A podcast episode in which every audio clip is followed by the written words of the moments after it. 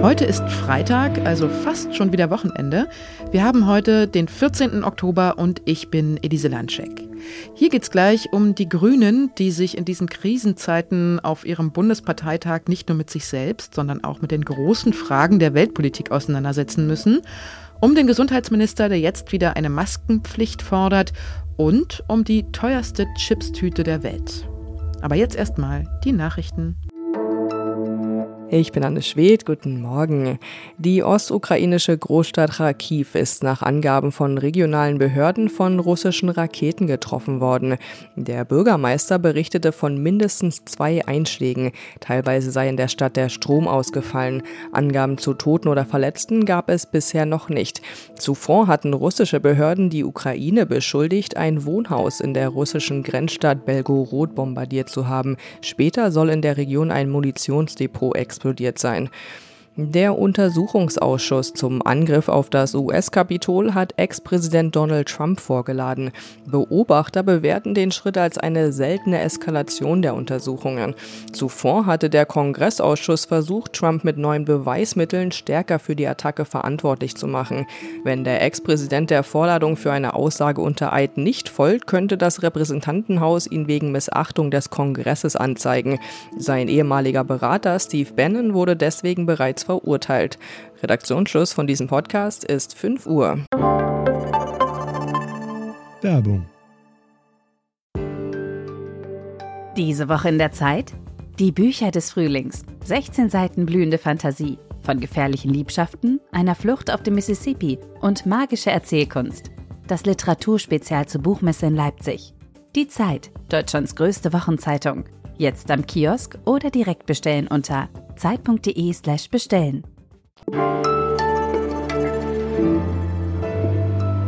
Die Grünen haben es nicht leicht gerade. Deutschland debattiert über längere Laufzeiten für Atomkraftwerke und einen späteren Ausstieg aus der Kohle.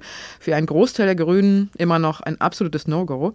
Und dann ist da auch noch die Sache mit den Waffenlieferungen. Auch so ein rotes Tuch für die traditionell eher pazifistisch eingestellten Grünen.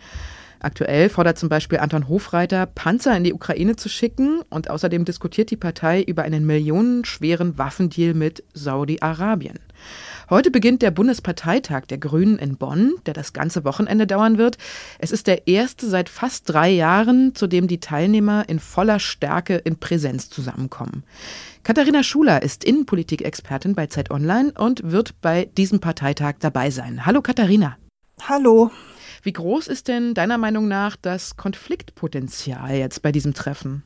Also die Parteispitze betont eigentlich immer, dass es ein großes Verständnis dafür gebe, dass man in dieser Situation eben auch Entscheidungen treffen muss, die nicht mit der grünen Lehre in so einfach in Übereinstimmung zu bringen sind. Äh, trotzdem, es wird Streit geben auf diesem Parteitag. Es gibt äh, Anträge zum Beispiel, die wollen, dass alle Atomkraftwerke sofort abgeschaltet werden, also die sich sogar gegen den Reservebetrieb aussprechen, dem ja Robert Habeck äh, zugestimmt hat.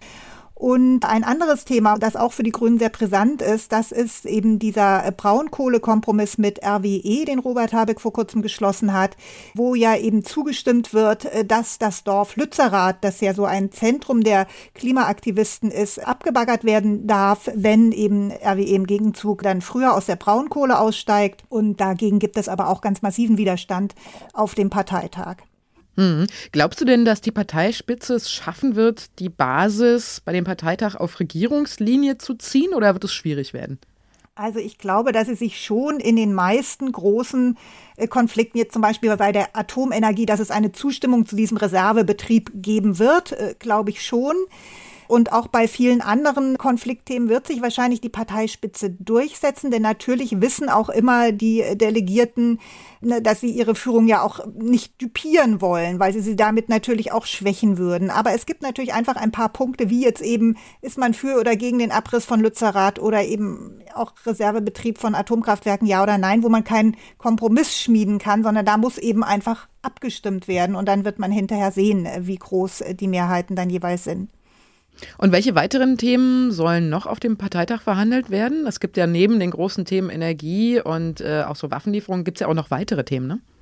Ja, ich muss ehrlich sagen, die weiteren Themen sind gar nicht so sehr interessant. Da hatte die Bildzeitung zum Beispiel, dass es einen Antrag gibt, äh, Ausländern schon nach fünf Jahren das Wahlrecht zu erteilen oder auch ähm, einen Mandatsverzicht äh, der Minister durchzusetzen. Aber das sind Anträge, die zwar eingebracht wurden, aber wahrscheinlich gar nicht behandelt werden, weil sich nicht genug Mitglieder dafür ausgesprochen haben.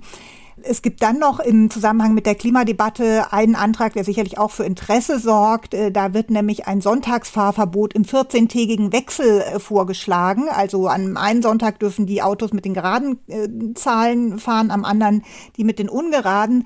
Allerdings hat auch dieser Antrag vermutlich nicht besonders gute Chancen. Da wird nämlich auch noch gefordert, ein Tempolimit von 100 äh, Stundenkilometern auf Autobahnen, 80 auf Landstraßen. Also das dürfte dann selbst vielen Grünen doch äh, zu weit gehen, zumal man ja im Moment noch nicht mal ein Tempolimit 130 durchsetzen kann. Ich danke dir, Katharina, für deine Einschätzung. Ja, gerne.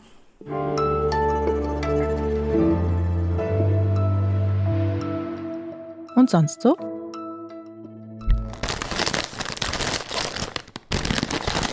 So klingt eine herkömmliche Chipstüte. Nervt vor allem im Kino, wenn gerade die melancholischste Stelle des ganzen Films läuft. Und so klingt eine Chipstüte von der Modefirma Balenciaga. Nämlich gar nicht. Die ist nämlich gar nicht aus Plastik, sondern aus Kalbsleder.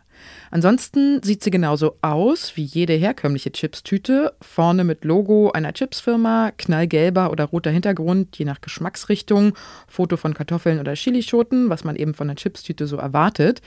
Oben am Leder gibt es allerdings noch einen Reißverschluss.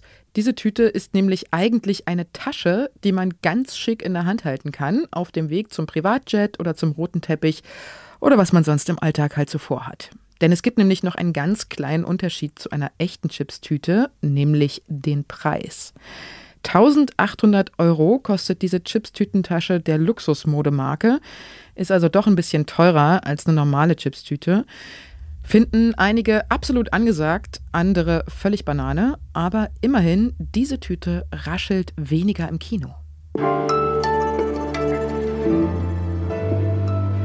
Corona ist auch in diesem Herbst 2022 wieder Thema und wird uns wohl auch noch eine ganze Weile weiter begleiten, denn so schnell wie gehofft hat sich das Virus nicht besiegen lassen. Die Fallzahlen steigen wieder stark an. Im Vergleich von vorgestern zu gestern beispielsweise verzeichnete das RKI mehr als 145.000 Neuinfektionen in Deutschland. Gesundheitsminister Karl Lauterbach plädiert deswegen dafür, insbesondere die Maskenpflicht in den Innenräumen einzuführen, aber auch, wenn das notwendig wäre, diese auszudehnen, wenn es ganz schlimm käme, sogar in Außenbereichen. Denn seine Befürchtung ist, dass sonst die Krankenhäuser wieder ganz schnell überlastet sein könnten. Ingo Arzt ist Redakteur im Gesundheitsressort von Zeit Online und hat sich die Situation in den Krankenhäusern mal genauer angesehen. Hallo Ingo. Hallo Elise. Nicht nur der Gesundheitsminister, auch die Ärztevereinigung Marburger Bund fordert eine schnelle Rückkehr zur Maskenpflicht im öffentlichen Nahverkehr und in Innenräumen. Denn auf manchen Intensivstationen gehe man so wörtlich jetzt schon auf dem Zahnfleisch. Ist man denn in den Krankenhäusern seit den Corona-Hochzeiten in den letzten Jahren nicht besser auf diese nächste Welle vorbereitet? Also wenn man mit den Häusern telefoniert, dann sind die natürlich darauf vorbereitet, dass im Herbst es wieder mehr Infektionen gibt und wieder mehr Leute ins Krankenhaus kommen. Ich glaube, die haben eher so ein fundamentales Problem, das auch viele Leute noch nicht verstanden haben, nämlich dass diese Kliniken seit Beginn der Pandemie massiv belastet sind. Das hat sich ja nicht irgendwie geändert, weil wir jetzt mal einen einigermaßen entspannten Sommer hatten mit nur einer kleinen Welle. Das heißt, die gehen mit einem riesen Rucksack in den Herbst. Der besteht darin, dass teilweise Pflegepersonal gekündigt hat, im Burnout ist, dass man immer noch nicht Behandlungen nachgeholt hat, die wegen Corona aufgeschoben worden sind, dass es auch ein riesiges wirtschaftliches Problem mittlerweile in den Kliniken gibt. Das heißt, die haben organisatorisch schon gelernt, wie man so eine Pandemiewelle bewältigen kann, aber denen fehlen einfach massiv die Ressourcen dazu. Hm. Das heißt, der Fehler liegt immer noch im System quasi, also im Gesundheitssystem. Ja, wir haben Altlasten durch ein dysfunktionales System, durch eine seltsame Form der Finanzierung von Kliniken, die jetzt auch reformiert werden soll. Aber die Krankheitslast durch die Pandemie selbst ist natürlich unabhängig vom Gesundheitssystem. Also du siehst diese Belastung ja in allen Ländern der Welt. Würde denn die Maskenpflicht da was bringen? Ja, davon kann man ausgehen, dass sie was bringt, weil es ja ganz logisch, wenn man im Innenraum zusammen ist, jemand hat Corona und niest da irgendwie rein oder atmet auch nur rein, dann sind alle geschützt, die jetzt eine Maske tragen, die ist die Wahrscheinlichkeit sehr viel geringer, dass die sich mit Corona infizieren.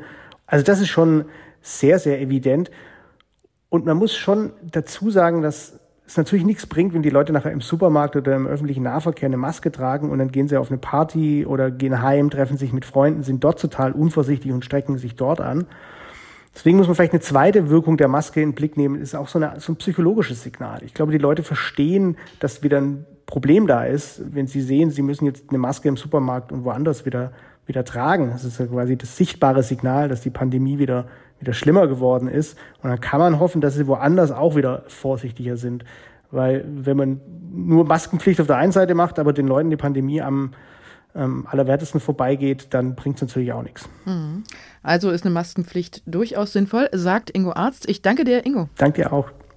Die Was jetzt morgen Sendung ist jetzt zu Ende, aber wenn Sie von Was jetzt immer noch nicht genug haben, dann können Sie heute auch das Update mit Ole Pflüger hören.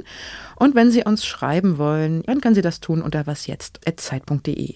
Einen schönen Freitag noch wünsche ich Ihnen und mein Name ist Elise Landscheck. Und ich habe auch gelesen, dass die Grünen äh, nicht mehr Facebook nutzen wollen wegen der Datensicherheit. Hast du das auch gehört? Nur ein Antrag, der nicht zur Abstimmung kommen wird.